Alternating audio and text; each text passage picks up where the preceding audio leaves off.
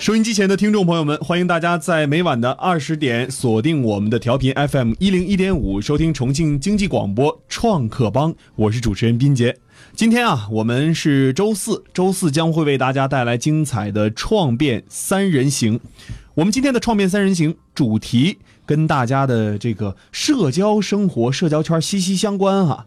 您社交会用到哪些软件呢？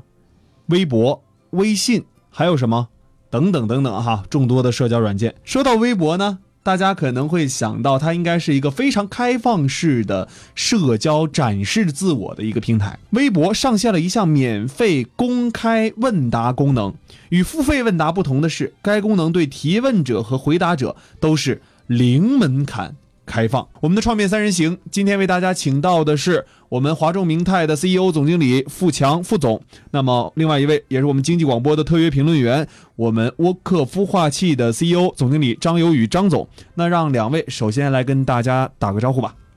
嗯，大家好，我是付强。大家好，我是张有宇。嗯，两位在听完这个微博开通了这种免费问答功能之后，你们的第一感觉是什么？我感觉他可能是现在是一种试探性吧，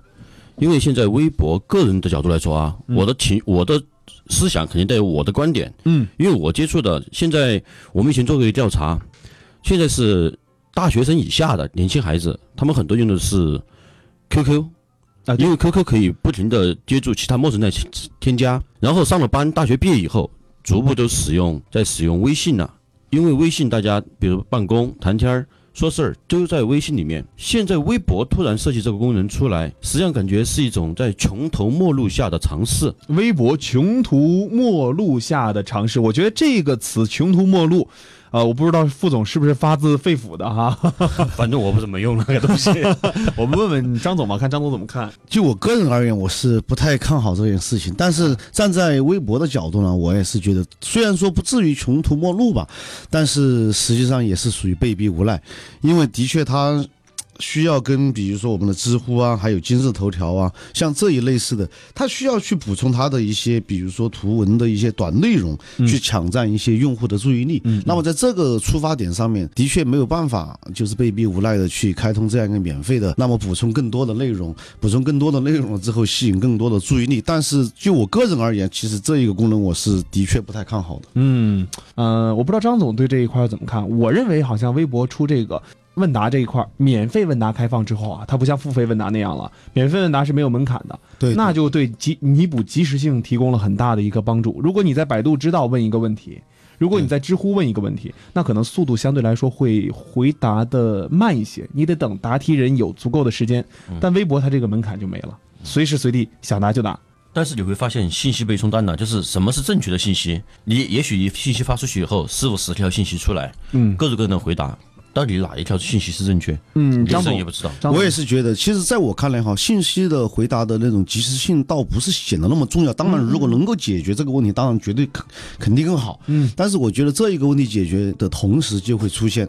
信息本身回答问题的有效性，这个是相辅相成的。你很难说，比如说微博，微博作为平台，作为官方，还有一个那种信息的一个筛选功能，它也不太现实。嗯，所以说这一方面，其实我更看重的就是他们本身这一个产品。我们作为它作为一个产品的话，这个产品本身它的用户的那种精准，你到底是针对哪一些用户在用这一个？那我觉得，如果说这一个特别娱乐化的话，把这一个信息问答特别娱乐化、特别社交化，去针对这样一个群体的话，那么我就觉得。呃，就不应该用问答这种方式了，嗯嗯，就不应该用问答这种方式来接触，比如说社交啊，或者是让他没有任何门槛呢。如果你要是有知识性，有问答，把知识变成那种，呃，就比如说可以当成一个商品进行那种，呃，有有代价的交换的话，那我觉得其实这一个不就不应该是像这种。无门槛的方式，其实我觉得当时，呃，之前微博的那种，呃，是付费的，其实我觉得挺好，因为它一方面付费，二方面包括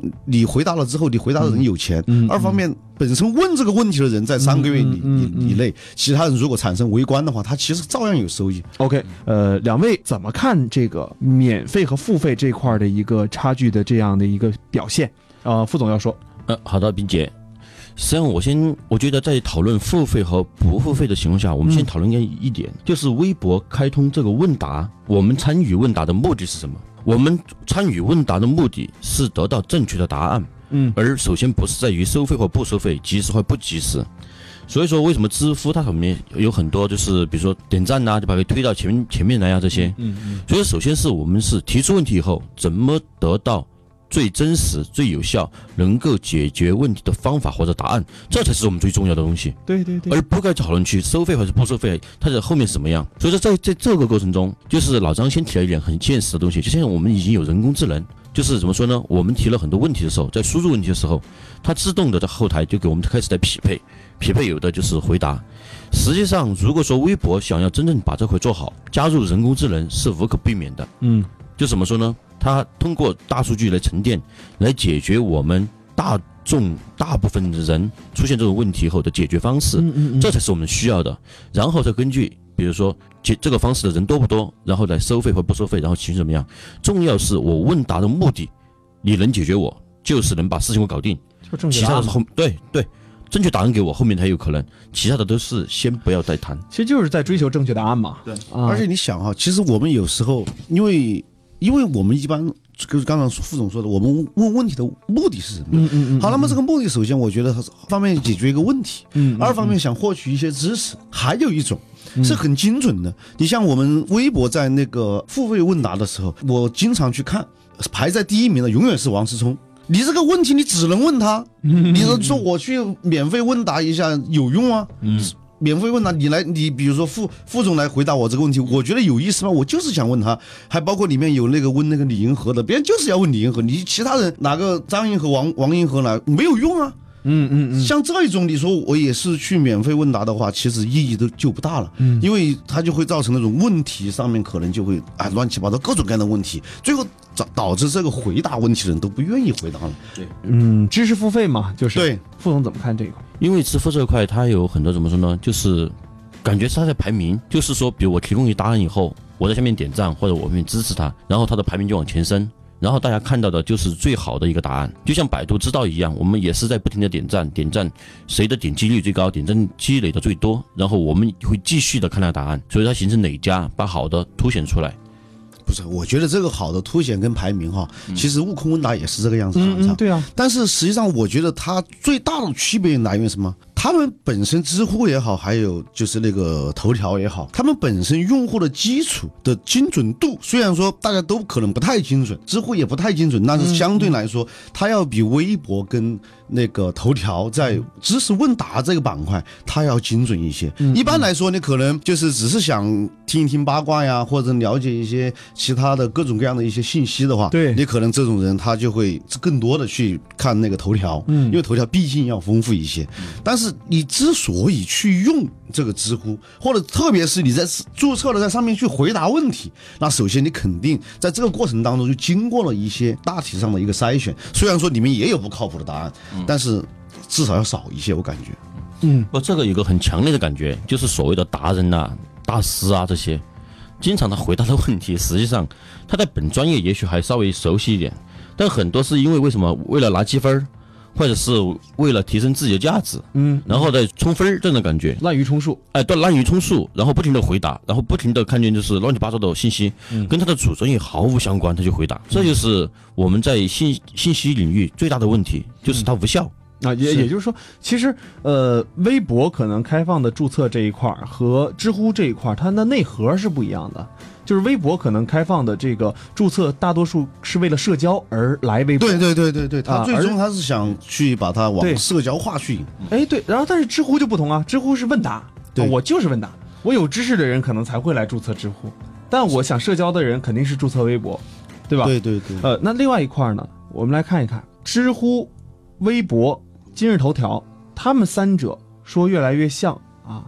我们看今日头条其实是一个内容分发平台嘛，信息流平台、嗯对，啊，但是知乎是一个问答平台。啊，然后现在微博也过来开始进入这种信息和内容分发啊相结合，总感觉微博越打越散，就是越发散，就是好像对对对。微博什么都想干，嗯 是，短视频他也干了，嗯，直播他也干。毕竟他有那么大个流量入口嘛。对，然后现在又问答他也要干，又感觉他一事无成，感觉他哪一项都没做好，社交也没做好，刚才提的三项也没做好，我不知道怎么看待微博，就是对这个转变，或者说他自己的这一套呃转变机制，他的这一套呃发展机制，他你你大家是怎么看？他在试水吗？还是在干嘛？我感觉还是他的市场定位不是不精准吧。比如说以前我们记得啊，在当年用微博的都是大 V 大牛，然后当时微博一个大 V，他们的理论、他的知识、他的方向是很明确的。比如说有演艺圈的，比如说有搞科研的，比如说有搞经济的，他在他的领域里面是很全面的在解释一个事情。嗯，看一个人的微博，就像在看他的很他的一个思路一样跟着走。但是现在越来越不精准，就跟我们说了，微博它各方面在进攻以后，这群人的原来的优势没有发挥出来，嗯，发觉没有？对对对对对，感觉是空的。然后他就进入了不熟悉的领域，怎么竞争他自己也不知道，怎么把这原有的优势转化成强势、嗯盛世。其实我觉得，作为微博来讲哈，它这一些附加的一些玩法、一些产品、一些功能打得好不好，我觉得其实不重要，重要的就是它微博本身。本身其实是最重要的。它微博这一个呃玩法的话，你不管你的微信有多强大，嗯，微博毕竟它是一个那种开放式的，它是不会被淘汰，而且毕竟现在已经有了这么多的一些用户。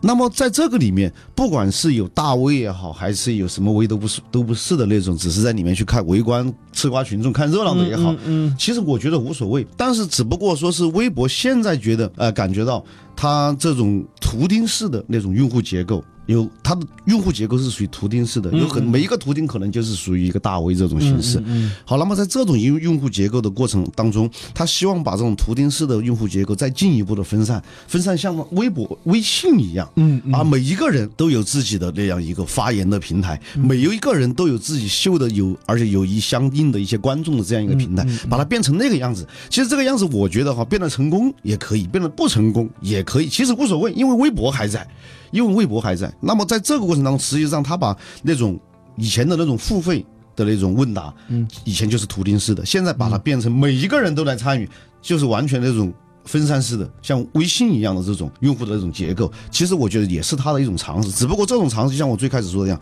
的确是属于被逼无奈。我感觉微博现在危险。我突然想起一个朋友一个评价呀，他们现在就说怎么说呢？我们的朋友圈儿还有微信、微博，就像一个菜市场，我们每个人就摆了一个摊儿，在那里自顾自的吆喝。以前呢，没有微信和这个 QQ，然后就是微博一家，所以说大家车水马龙，大家很热闹。他做什么，大家都可以支撑起来，因为人流量够大。嗯，现在旁边有了就是微信，有了其他的聊天工具以后，这个商场的人气一下低落了。本来在没人的情况下，他现在是想把人拉回来，但是他现在各种方法都不足以从基础上去撼动，就是微信还有 QQ 的这些方式，所以感觉现在他的各种工具都没有力量，他只是在模仿，没有找到自己的方向。这个商场我该怎么定位？我怎么用原来的商户来发挥他们的力量，发挥他们的作用？到底让他们怎么转型？这个转型，我觉得其实现在来说都不是一个特别重要的问题，因为的确是这个样子哈。微信不管你微信怎么强大，但是我微信里面我发的东西也好，我看到的东西也好，其实都是我至少差不多认识的人，嗯嗯嗯，接触过的人。但是我在微信里面，我就没有办法知道，哎，今天比如说汪涵在干嘛，或者是、哦、汪涵不用哈，比如说今天那个谢娜在干嘛，我就不可能知道。而且包括现在网络事件，经常我们说网络事件，网络事件，其实它有个很重要的标准是属于微博热搜。微博热搜是属于当中一个一个很很重要的一个标志性，你这一个词语上了微博热搜，那么呢可能就是一个，嗯呃网整群整整体性的一个网络事件。但是你在微信当中，其实这个事情就很难。这个微信十万加也可以啊。十万加一，但是它跟微博比起来，这个量就还是小了很多我突然发现一个点哈、这一块一会儿我们下半段时间来讨论讨论，就是你看，微博、微信这两者的关系，微信的十万加的爆文。哎，总会成为微博的那个就是头条哈。一会儿下半段时间，我们再来讨论讨论这个话题。好的您正在收听的是由重庆经济广播为您带来的创客帮节目，我是主持人斌杰，欢迎大家每天晚上关注 FM 一零一点五。稍事休息一下哈，我们今天为大家请到的两位嘉宾，副总和张总，下半段接着跟大家来聊一聊微博。哎，在开通了这个问答之后，为什么微博开通这么多东西还是不火？另外就是还有刚才那一点啊，就是微博他在发布这种啊热门话题的时候，哎，总是有的时候也会跟微信上面的一些热门话题撞车啊。刚才在上半段留了一个疑问，就是说微信的十万加往往有的时候会变成微博的热门话题这一块儿，呃，是因为说他们两个之间也有着一些资讯上的一些必然联系吗？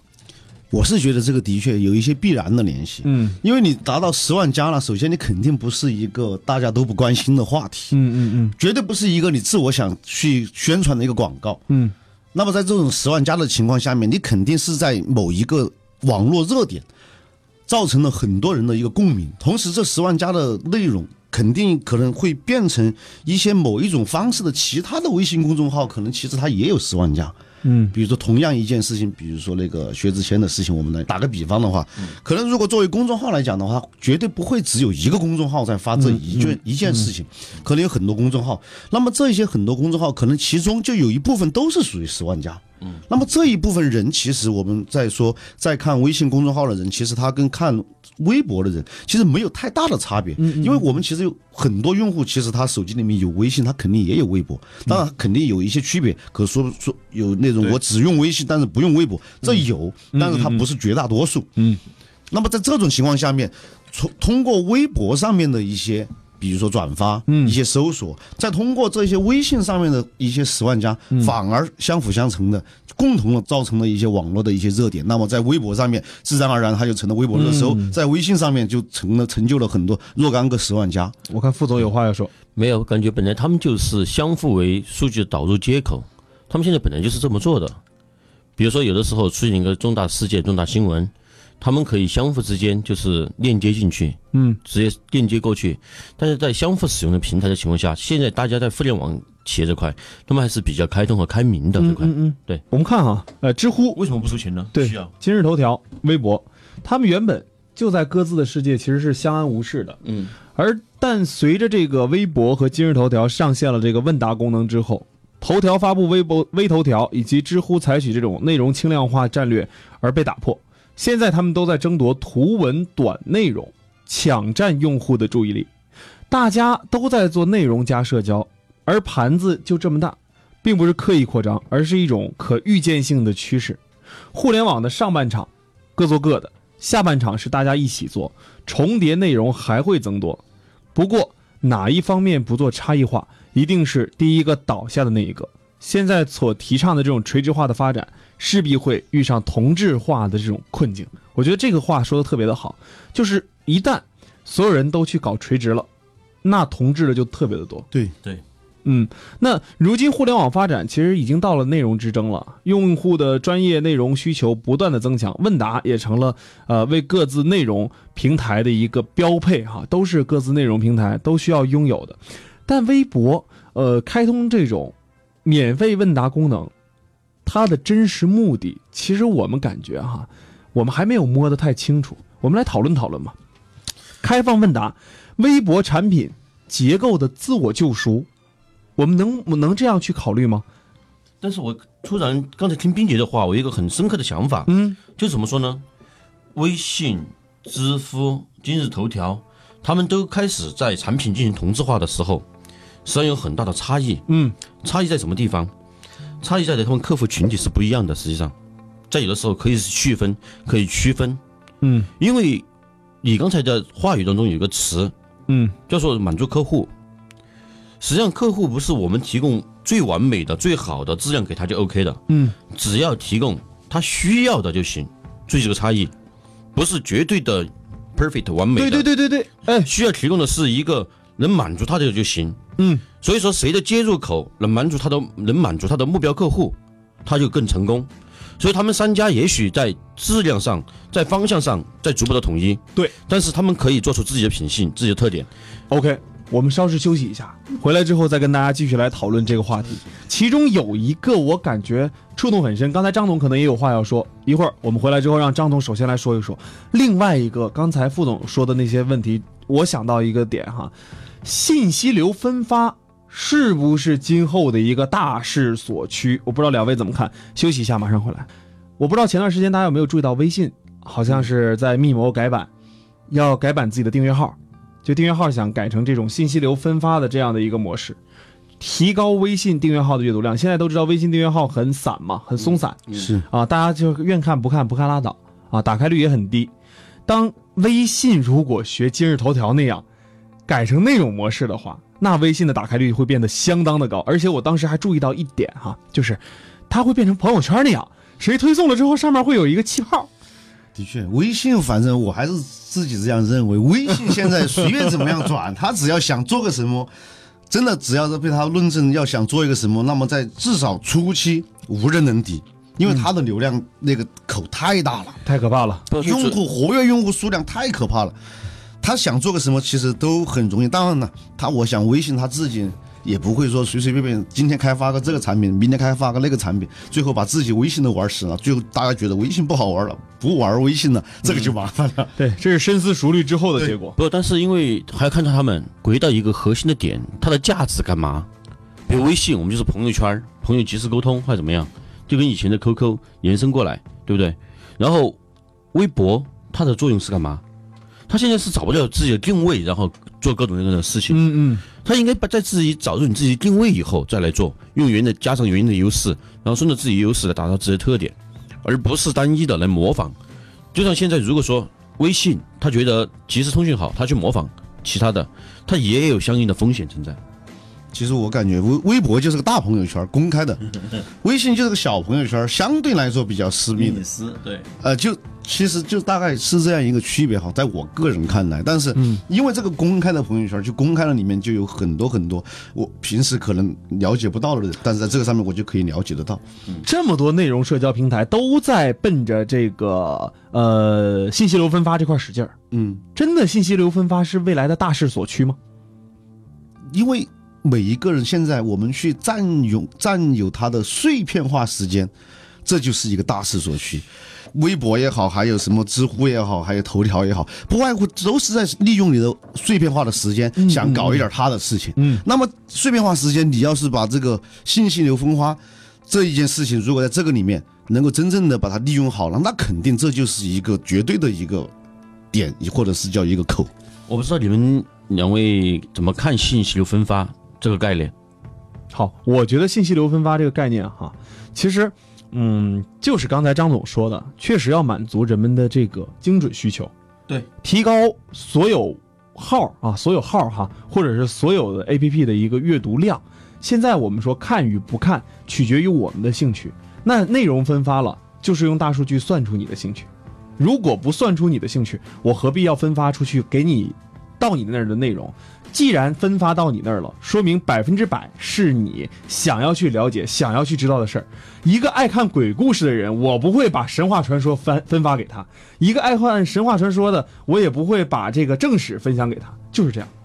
反正也就是我我认为信息那个分分发的话，在这个过程当中，其实也就不外乎就是让我们的所有的用户感觉我的那个碎片化的时间变得更有意思了，让某一个或者是某几个，比如说网络平台啊、或者是 APP 啊，让我觉得我的用户体验度更高，那么这一个信那种分发，我都觉得它就是有意思的。因为任何事情，我我要做事，我要是文件，我做文章，我要提问，我首先是想获得正确的、真实的、有效的、全面的、可行的问答对啊回答，对不对？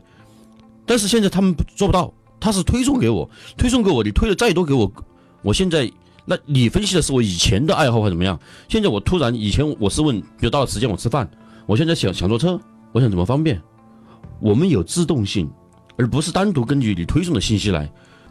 哎，今天我们觉得聊的这个非常的开心哈，啊，而且刚才也都表达了对于呃微博啊、微信呐、知乎啊、今日头条各种各样的看法。他们可能会未来在信息流分发这个状态上越来越像，但究竟谁能在这个垂直化、细分化的领域抓住用户的市场、抓住用户的眼球，这个其实还是一门很深的学问。现在微博虽然开通了问答，但是问答的路大家的路还有很长要走。我们可能今天只看到了冰山一角，未来这些这么多人智慧开发出来的 APP，这么多人智慧开发出来的产品，可能还会走很长的路来找到自己冰山下面的巨大的宝藏。那今天非常感谢两位做客我们经济广播的直播间，跟我们共同来分享他们的经验。他们的一些看法。那感谢两位的做客，我们明天同一时间再见。再见。再见。